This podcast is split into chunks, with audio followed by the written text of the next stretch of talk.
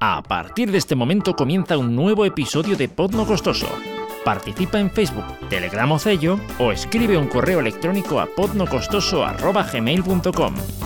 Disfruta este podcast.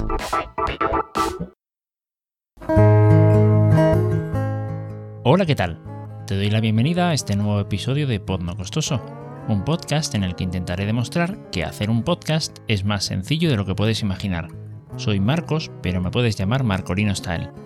Y bueno, me gustaría esta vez hablar un poquito sobre eh, la falta de sincronización en los audios.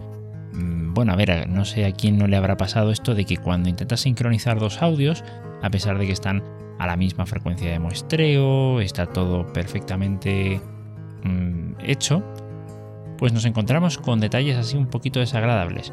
Bueno, algo así me ha ocurrido varias veces. Voy a poner los audios que tomé, digamos, como, bueno, para la edición en el episodio anterior, en el que estaba con Laura, con Lorme 16. Y, y bueno, pues a partir de ahí vamos a ir empezando a trabajar. Bueno, lo primero que uno tiene que hacer normalmente es sincronizar el audio que uno graba de una persona con el audio que la persona le manda en local, ¿no? En este caso teníamos una comunicación pues a través de Jitsi, pero puede ser a través de Skype y suele ser una práctica bastante habitual, especialmente entre los podcasters, el mandar mm, cada uno grabar su parte y después juntarlo todo. Hasta ahí todo perfecto. Pero al principio, pues eh, ocurría algo así como lo que estamos viendo aquí, una sincronía perfecta o casi perfecta. Hola Marco, aquí muy bien. Pero luego de unos 10-12 minutos, eh, quizá ese audio tan perfecto, no sé, eh, juzgad vosotros mismos si está sincronizado o no.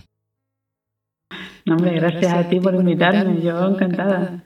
A mí me gusta trastear y hacer pruebas. Además, hoy he conseguido que me funcione ya y eso ya estoy contenta. Vale, bien, os habéis dado cuenta de que, de que el audio no está sincronizado para nada, que hay ahí un problema importante y no se sabe por qué. Me da la sensación de que la mayoría de las personas eh, ante una situación así tienden a buscar pues algún punto en el que puedan hacer recortes y van reduciendo el audio hasta que coincide. Mm, no pienso que sea la mejor forma entre otras cosas porque en la mayoría de los casos la razón no es que yo que sé que haya habido algún tipo de corte en la grabación o algo por el estilo, mm, sino más bien que ha habido otro tipo de, digamos, de problema. Eh, ¿Por qué ocurre algo así? Bueno, básicamente lo que ocurre es que, mm, por lo menos hasta donde he podido llegar a averiguar, el audio que graba cada equipo Mm, a pesar de que, por ejemplo, podemos estar grabando, vamos a decir, a 44.100 muestras por segundo, en la práctica no son exactamente 44.100 muestras. No sé exactamente de qué depende que haya eh, una diferencia ligera entre un, entre un equipo y otro.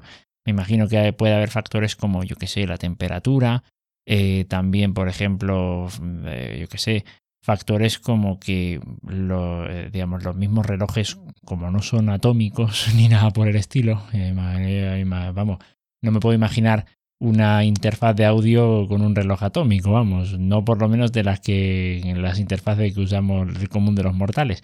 Entonces es fácil que ocurran este tipo de, de faltas de sincronía. ¿Cómo solucionamos esto? Bueno, yo he encontrado una forma. Pero bueno, vamos a ver qué es lo que, qué es lo que pasa aquí y a partir de ahí sacamos el cálculo. A ver, me explico. Cuando tienes una cuando tienes un audio así como el que está, lo primero que hice yo fue tomar eh, como punto de referencia el inicio de la primera muestra de audio que se he puesto, ¿vale? Para que nos entendamos. Eh, realmente el audio, estos son dos cortes que he puesto para que mm, pues no tenga ahí los 12 minutos que dura la, la grabación o el tramo en el que yo hice muestra, que, no tenga ahí todo el audio presente, que no, no hace falta para este análisis, ¿no? Pero lo que hice fue tomar el inicio del primer audio y el inicio del segundo audio como referencia, ¿vale? Pues me daba que entre uno y otro, por lo menos en la parte que yo había grabado, había 12 minutos, 17, 17 segundos y 761 milésimas o 761 milisegundos, como lo queráis ver. ¿De acuerdo? Eso es lo que, lo que había. Realmente, entre ese audio y el otro audio, es decir, el audio que me mandó eh, Laura, pues había unos 118 milisegundos de diferencia llegados a este punto. ¿Vale? Entonces, ¿qué fue lo que hice? Bueno, mm, lo habitual es eh, tomar ese audio como, digamos, nuestro audio como referencia, porque en teoría vamos a hacer todo el montaje en base a todo el material que tengamos nosotros y eh, hacer unas operaciones con respecto al otro audio. Voy a explicarme. Lo que yo hago es tomar ese audio, medir cuánto tiempo tiene. Mm, yo en mi caso he decidido medirlo en muestras. En este caso, pues el, audio, que, el audio que yo tenía eh, tenía 32.535.247 muestras y el audio de Laura tenía 32.540.455 muestras. ¿De acuerdo? Entonces, ¿qué es, lo que, ¿qué es lo que pasa? Si os fijáis, el de ella es ligeramente mayor en duración que el mío. Y ahí tenéis la explicación de por qué está ese pequeño desfase. Ahora, ¿qué es lo que se hace? Lo que se hace es dividir el número de muestras o bueno, el número de segundos y milisegundos que hayáis medido. Si lo queréis hacer con segundos y milisegundos está bien. Eh, acordaos de que tenéis que convertir las horas y los minutos en segundos, ¿vale? Para que no, vamos, que no son las mismas unidades, no son unidades decimales. En cambio, los segundos, milisegundos, digamos, a partir de eh, las fracciones de segundo ya podéis trabajar tranquilamente con, digamos, porque son eh, fracciones decimales. Entonces, pues nada, ya a partir de, a partir de eso, pues tomáis eh, la cantidad de muestras, ya digo, o de, o de segundos eh, con sus fracciones, que es importante lo de los milisegundos porque son, hay que tener un nivel de precisión importante, lo tomáis y lo dividís. ¿De acuerdo? Es decir, tomaría las muestras del audio de ella, lo dividiría por las, por las mías y me daría un resultado. En este caso, el resultado que me dio fue 1,00016073. ¿De acuerdo? Mm, bien, vale. Ese, ese eh, número lo multiplicáis por vuestra frecuencia de muestreo. Bueno, mejor dicho, por la frecuencia de muestreo que se supone que tiene que tener el audio con el que estáis trabajando. En, el, en este caso, los dos audios estaban a 44.100 muestras por segundo, ¿de acuerdo? Pero ahí tendríais que tomar el, pues yo qué sé, si el audio que os mandan es de 48.000 o si el audio que os mandan es de una frecuencia diferente, tendríais que tener eso en cuenta. Pero vamos, teniendo en cuenta que los dos audios en este caso eran de 44.100, pues eh, tomáis ese audio, lo digamos, multiplicáis ese número que os acabo de decir, ese 1,00 ta, ta, ta, ta, lo multiplicáis por 44.100 y os da un resultado. En este caso, a mí me daba 44.107 muestras, bueno, 0,06, ta, ta, ta, bueno, el número seguía, ¿de acuerdo? Pero con ese dato ya podemos empezar a trabajar. Bien, ¿qué es lo que, qué es lo que ocurre? Pues en este caso, lo que tenemos que hacer es cambiar la frecuencia de muestreo del audio, en este caso de Laura. ¿Qué es lo que pasa? Bueno, esto no sé yo cómo se hace en todas partes, sé cómo se hace en Audacity. Y en Audacity tenéis que entrar en el típico menú desplegable al que entráis para cambiarle el nombre a la pista. Os vais a frecuencia, en vez de ir a nombre, que es a lo que donde iríais para cambiar el nombre de la pista, os iríais a frecuencia y después a otro. Y ahí ponéis el eh, valor de la frecuencia de muestreo. En este caso, bueno, tener en cuenta que por lo menos Audacity no admite decimales. Dudo mucho que haya algún sitio en donde sí que se haga. Ya está bastante bien que, que, te permita hacer este tipo de personalización de la frecuencia de muestreo. Y entonces, pues simplemente os limitáis a hacer un aproximado. En este caso, pues 44.107. Y bueno, con eso, con eso ya pasamos de tener un audio que tenía 118 eh, milisegundos de, de desfase, vamos a decirlo así, a tener un audio con un milisegundo de desfase. Realmente eso no se va a notar. Evidentemente, cuanto más largo sea el audio, pues mm, a pesar de que hagamos este tipo de cosas, pues más se va a notar, porque no nos va a dar ese resultado de la división.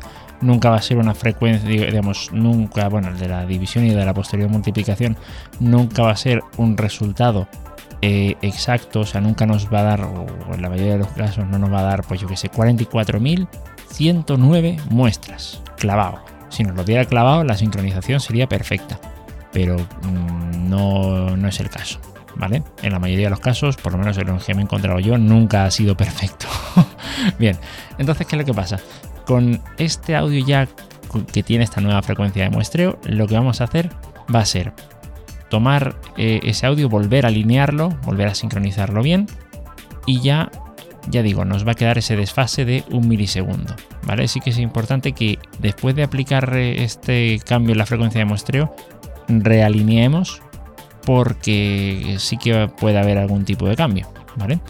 Bien, con, eso yo quisiera pues que vieseis la diferencia que podría haber. Por ejemplo, haciendo una regla de 3 o proporción directa, como sería el nombre más correcto, ¿vale?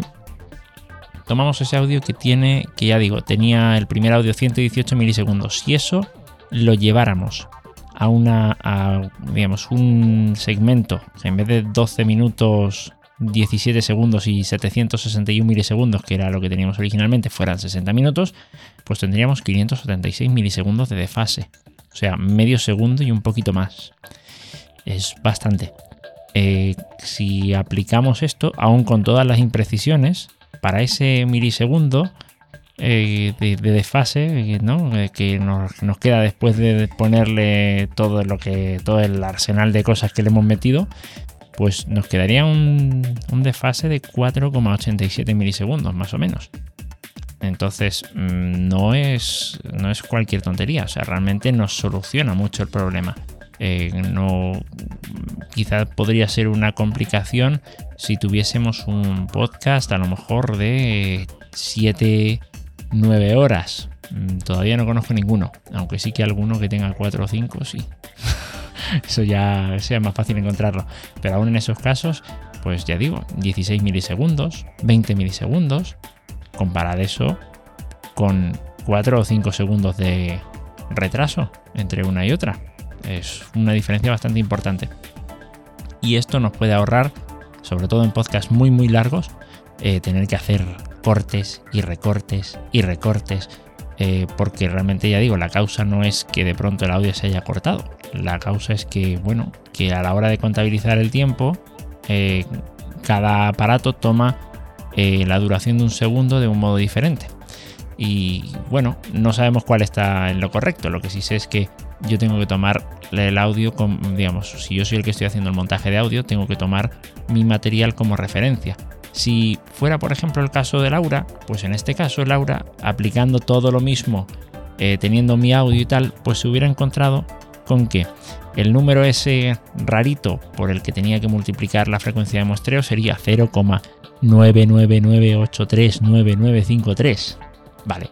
Y, y al final la cosa se le quedaría en 44.092, bueno, casi 93 muestras por segundo si ella hubiese tomado su material como referencia. Así que bueno, eso, eso es lo que, lo que ocurre ahí por, eh, por, ese, por ese lado. También en la grabación eh, hubo algún que otro accidente más. Eh, uno que yo creo que mejor voy a dejarlo en YouTube, la explicación de qué es lo que pasa. Pero sí que hay veces que, por ejemplo, en, trabajando en Linux, eh, o por lo menos yo que estoy trabajando con Ubuntu Studio, eh, con el Pulse Audio. Entonces, eh, con, este, con este controlador de sonido, me ocurre muchas veces que ante determinadas aplicaciones, de pronto el audio cambia. cambia y la grabación también. De pronto, ¿Vale? Y eso tiene una explicación. Es simplemente un cambio de frecuencia de muestreo raro ahí y tal, que pasas de los 44.100 a los 48.000 y hay que, eh, digamos, se puede utilizar un procedimiento como el que acabo de mencionar para hacer, eh, hacer ese cambio y que quede decente, que es pues lo que hice en el podcast que, para el que estuve colaborando con ella. Eh, espero poder mandar un, eh, bueno, poder subir un vídeo en YouTube eh, para poder explicar en qué consistió eso y cómo, cómo se soluciona. Pero vamos, que incluso eso tiene solución una vez que uno ha metido la pata, o que, que el sistema le ha hecho meter a uno la pata para, para poder, que sé, vamos, que, tiene solución, vamos, que no, no, hay, no tiene complicaciones. Y eso es, espero que no os haya dejado más dudas que certezas, porque esto es un tema que, bueno, eh, a lo mejor eh, también lo explico en, algún vídeo, que yo pienso que si una imagen vale más que mil palabras, un vídeo ya, vamos, a ver, entonces sería como a, vale más, cada segundo de un vídeo vale más que 30.000 palabras, ¿no? Si lo tienes a 30 eh, cuadros por segundo. ¿No?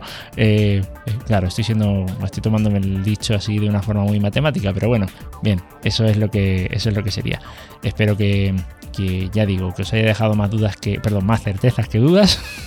y si tenéis más dudas que certezas, pues ya sabéis que tenéis la dirección de correo electrónico, podnocostoso.gmail.com, la sección de Facebook, facebook.com barra podnocostoso y el grupo de Telegram, arroba podnocostoso. Espero que, que os haya gustado el episodio y nos vemos en el siguiente. Hasta luego.